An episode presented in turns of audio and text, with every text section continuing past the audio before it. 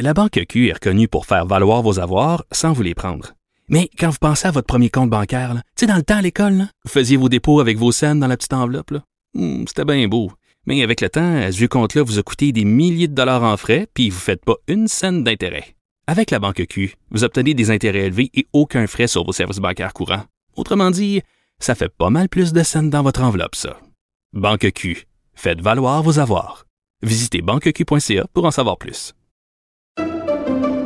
Pendant que votre attention est centrée sur cette voix qui vous parle ici, ou encore là, tout près ici, très loin là-bas, ou même très, très loin. Celle de Desjardins Entreprises est centrée sur plus de 400 000 entreprises partout autour de vous.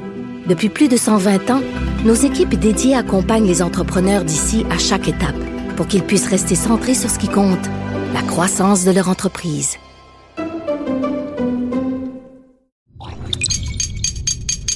Cube Radio. Il connaît tous les dessous de la politique. Chef du bureau d'enquête de l'Assemblée nationale. Antoine Robitaille. Là-haut sur la colline. Là-haut sur la colline. Cube Radio. Bon mercredi à tous. Aujourd'hui à l'émission, avec la députée indépendante Marie Montpetit, ancienne libérale et qui se dit toujours libérale de cœur, on se demande si le PLQ pourrait un jour redevenir nationaliste comme sous Bourassa, par exemple. N'est-ce pas devenu impossible? Elle nous explique les raisons qui l'ont amené à voter en faveur de la loi 96 sur le français. Mais avant, nous avons évoqué les souvenirs de la controverse du Bonjour Aïe qu'elle avait déclenché elle-même lorsqu'elle était ministre responsable du français sous Philippe Couillard. Mais d'abord, mais d'abord, c'est l'heure de notre rencontre quotidienne avec Rémi Nadeau. Et oui, il est de retour.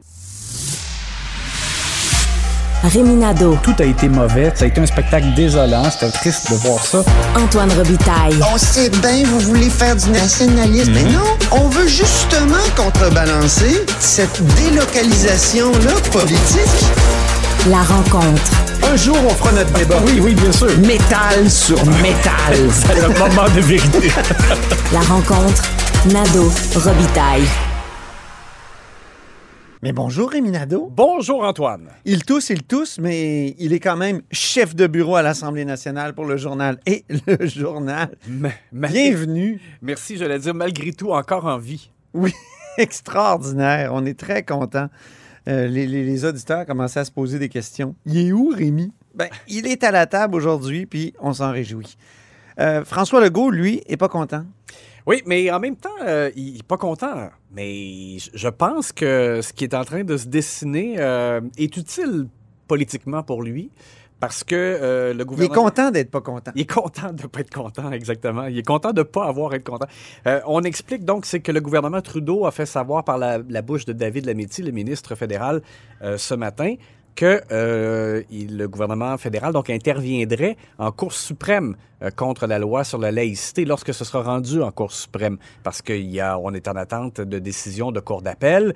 Et euh, le gouvernement fédéral, Justin Trudeau, a toujours comme laissé un peu la porte ouverte, mais sans dire clairement ce qui a été fait ce matin. C'est-à-dire que là, David Lametti a dit oui, quand on sera en Cour suprême, on va, on va intervenir contre le projet de loi. C'est comme une obligation de la part du gouvernement fédéral, de toute manière. mais alors donc, c'est sûr que là, François Legault a réagi fortement dans le corridor après la période de questions. Il a été euh, questionné euh, par... il a sauté sur le micro, je vais te dire, j'étais là. là. Ben, alors, c'est ça. Et je- euh, on va écouter donc qu'est-ce qu'il a dit. Il a réagi très fortement et je- on revient par la suite. C'est un manque de respect flagrant de Justin Trudeau envers les Québécois, puisqu'on sait qu'il y a une majorité de Québécois qui sont d'accord avec la loi 21. Et là, donc, Justin Trudeau vient dire, ben, moi, je vais aller mêler de ça, puis je vais aller contre la volonté d'une majorité de Québécois. C'est un manque de respect euh, complet de sa part. Alors, la raison pour laquelle je disais payant politiquement pour François Legault, c'est qu'à l'approche de la campagne électorale, euh, il aura beau jeu de dire nous, on va défendre la volonté des Québécois, puis l'autonomie du Québec, puis le, le fait qu'on est, on est, euh, on a le droit de prendre nos propres décisions et d'adopter nos, euh, nos lois. Euh, c'est pas au gouvernement fédéral de venir euh, euh, intervenir là-dessus, nous dire quoi faire. Alors ça, c'est- une trame qui, qui est favorable à François Legault et la raison pour laquelle je disais donc qu'il était probablement content euh, de cette intervention-là, même si évidemment il a réagi fortement. Son positionnement nationaliste est comme assuré. Voilà. Et c'est l'heure de passer à quoi? Ben oui, à l'analyse sportive de la période de questions. Il y a trop longtemps qu'on avait entendu l'orgue, Rémi. On commence par le joueur nonchalant du jour. Alors, on, parle à nouveau de François Legault et sur la question de la pénurie de main-d'œuvre, on constate que M. Legault, euh, dans son axe de défense de, face aux interventions de Dominique Anglade, de Carlos Letao, euh, Isabelle Melançon au cours des dernières semaines du côté des libéraux. Euh, il présente ça toujours comme sous un beau jour en disant oui, mais euh, c'est une bonne nouvelle pour les Québécois. Moses de bonnes nouvelles. Bonne nouvelle pour les Québécois parce que, bon, ils, peuvent augmenter leur salaire parce qu'il y a tellement euh, pas beaucoup de- de- d'emplois disponibles que ça Puis donne- il y a des mesures objec- objectives. Je veux dire, c'est vrai que les salaires augmentent plus vite ici qu'ailleurs dans Oui, le rest bon, of Canada. là, M. Legault a présenté des, des statistiques. Le taux de chômage est plus bas ici qu'ailleurs. La relance économique est plus forte ici qu'ailleurs. Hmm. Bon, là, il présente ça. Que... Mais là, c'est parce qu'à un moment donné, le journal, euh, depuis le début de la semaine, a présenté des articles à l'effet que, euh, écoute, ça paralyse même le système de justice. Il y a des, ça. les cours des petites, la Cour des petites créances, pardon, euh, où les délais, écoute, ont explosé. Euh, ça, ça devient telle l'attente euh, qu'à un moment donné, ça devient comme dissuasif. Tu n'as pas envie euh, de faire respecter tes droits, d'aller défendre tes droits parce que tu dis pourquoi je vais aller me battre pendant euh, des fois deux ans avant qu'éventuellement ce soit entendu? Ça, ça veut dire donc perdre beaucoup de temps, perdre beaucoup d'argent. Et, et donc, François Legault a continué ce matin et avec Sonia Lebel euh, de dire donc que c'était euh, ben, une question de négociation. Ils veulent un plus gros salaire, tout le monde veut un plus gros salaire. Alors, je fais Parce juste qu'il manque de greffiers, puis il manque de constables. Oui. Ça n'a pas de sens. Puis là, là. ben, c'est ça, les, les- les postes de greffier, on dit que c'est 42 000 ou 45 000 environ annuellement. Euh, donc, il n'y a pas de retention, les gens vont travailler ailleurs. Mais les juges qui se plaignent, là, on pourrait leur demander, vous, là, votre grosse augmentation de salaire, est-ce que vous pourriez y renoncer puis transférer ça Ouais. au petit personnel des cours là, qui gagne quoi? Dix fois moins qu'eux, Pour que, la, pour que la justice fonctionne. Ben oui, hein? Alors, c'est vraiment... Moi, je trouve qu'ils sont un peu, et puis c'est- c'était le, le parallèle que faisait Patrick Taillon à ce micro euh, l'autre jour, c'est un peu comme les médecins spécialistes au- dans le système de santé, c'est-à-dire des, des, des, des gâtés qui se plaignent des délais, mais est-ce que leur rémunération plantureuse ne nuit pas justement à la rétention du petit personnel? C'est ça, parce qu'ils avalent une tellement grande portion de la tarte qu'il en reste pas beaucoup. Tarte au sucre, Oui, d'ailleurs. c'est ça comme on aime. Alors donc, un feu jaune, je, je pense que c'est un feu jaune pour M. Legault. Ouais. Il devrait quand même faire attention dans sa façon de répondre là-dessus sur la pénurie de main-d'œuvre parce que, et pour l'administration de la justice et pour d'autres secteurs, il y a, il y a vraiment un impact. Là. Euh, les Québécois vivent un impact, vivent des, euh, des, des impacts négatifs euh, de la pénurie de main-d'œuvre. Alors, il faut en être conscient. La joueuse intempestive du jour. Oui, alors Nathalie Roy, la ministre de la Culture, euh, qui est intervenue euh, fortement. Et là, je, je- vais le dire, c'est sûr que c'est un peu toujours comme ça. Les échanges sont teintés par la joute politique, par les intérêts politiques, puis tout ça.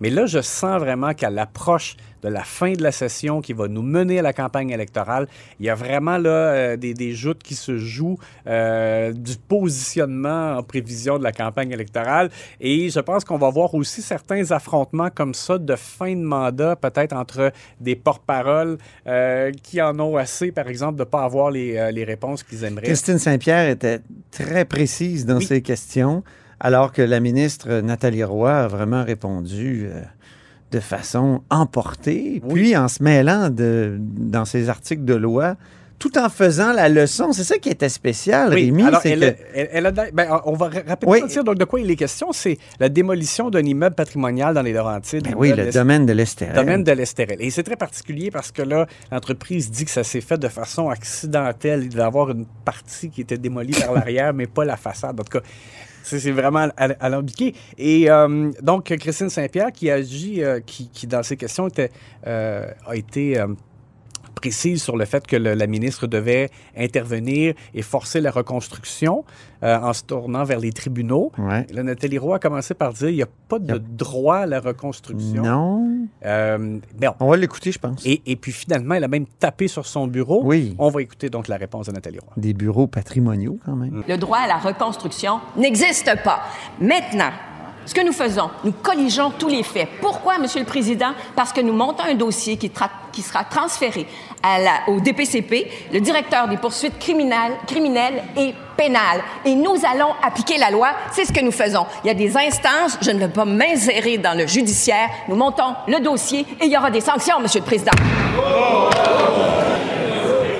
Alors, je pense que ce qui a vraiment choqué Nathalie Roy, c'est que Christine Saint-Pierre avait euh, précédemment utilisé l'expression qu'elle était la championne de la démolition.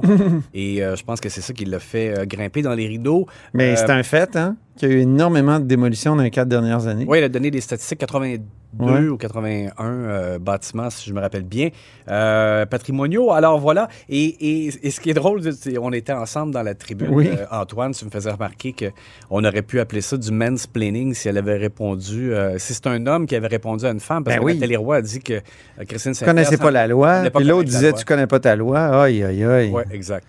Le joueur sur la glace mince, Oui, dans le cas de Pierre Dufour, euh, ministre des Forêts et responsable de l'Abitibi-Témiscamingue. Voilà. Euh, Émilie Lessard-Terrien, je trouve, a raison de revenir à la charge sur le- les niveaux inquiétants d'arsenic euh, dans sa région.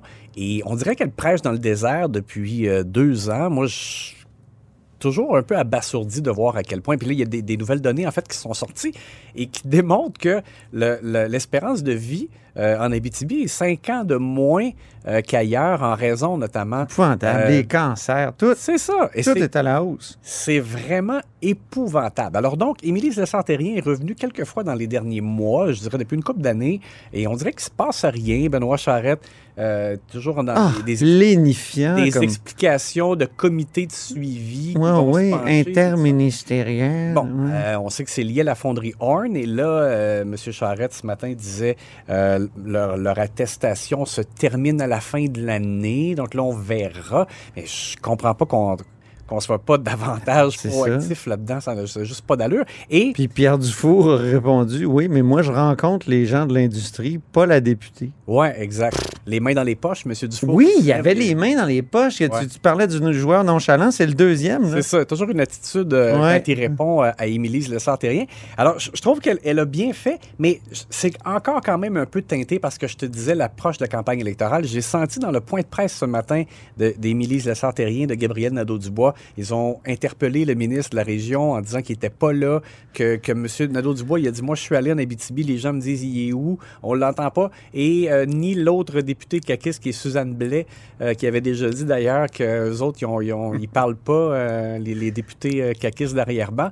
Alors, j'ai senti donc qu'il y avait du positionnement un peu pour Émilie Lessard-Terrien en, en Abitibi.